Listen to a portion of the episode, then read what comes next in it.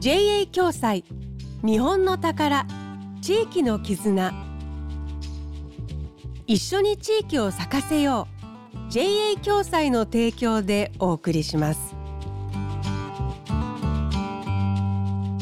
時刻は1時55分になりました。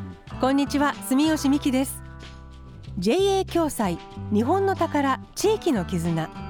誰かを思う心が生んだ日本全国地域に根ざした宝物を毎週ご紹介しています。兵庫県加古川市の平岡町。この町で2年前に始まった取り組みが平岡寺子屋塾です。地域のシニアや大学生が集まって小学生を対象に2週間に一度ボランティアで勉強を教えているんですが現在町の3カ所で開催されています。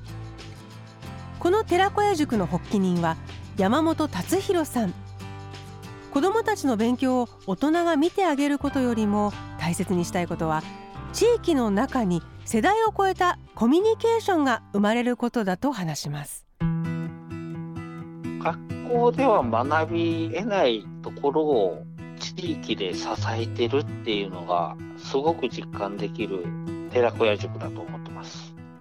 じゃあ町内会とか自治会とかっていう話になってくるとあのまあ世代間交流でじゃあみんなでグランドゴルフしてみようかと言ってもなかなかその若年層が入りづらい何かがあったりとか我々が考えてるのは大人がじゃあこれしましょうあれしましょうではなくて子供たちに決めてもらう。でその中で大人たちが混じってみんなでワクワクすることをしようよっていうところなんですよ。だからこれが続けていくことによって地域のつながりができるんじゃないかなと思ってます。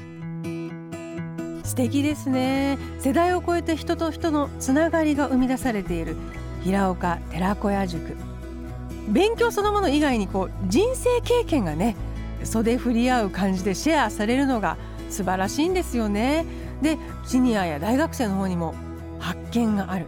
で共感の輪が膨らんでいく。うんなんて素敵な取り組みなんでしょう。さあこの後はお知らせ。JA 共済では全国各地で地域貢献活動を行っているんですが今週は兵庫の活動をご紹介します。一緒に地域を咲かせよう。JA 共済の地域貢献活動。JA 共済連兵庫の酒井です私たち JA 共済連兵庫は防災・減災に取り組む地方自治体を支援する活動を行っています。令和4年度は117万円分の災害用備蓄食料を兵庫県に寄贈しました。1.17私たちは阪神・淡路大震災を忘れません。地域に根ざした活動をこれからもずっと。JA 共済 JA 共済。日本の宝。地域の絆。